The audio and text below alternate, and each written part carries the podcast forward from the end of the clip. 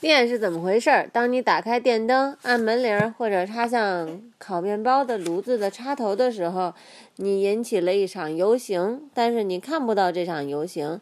这是一种叫做电子的细小能量的游行，在每根电线里面都有数百万个电子。当你按下按钮或者打开开关的时候，它们就沿着电线运动，它们提供这些电器工作的推动力。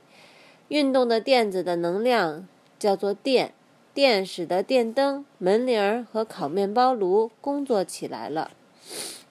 好了，讲完了，拜拜。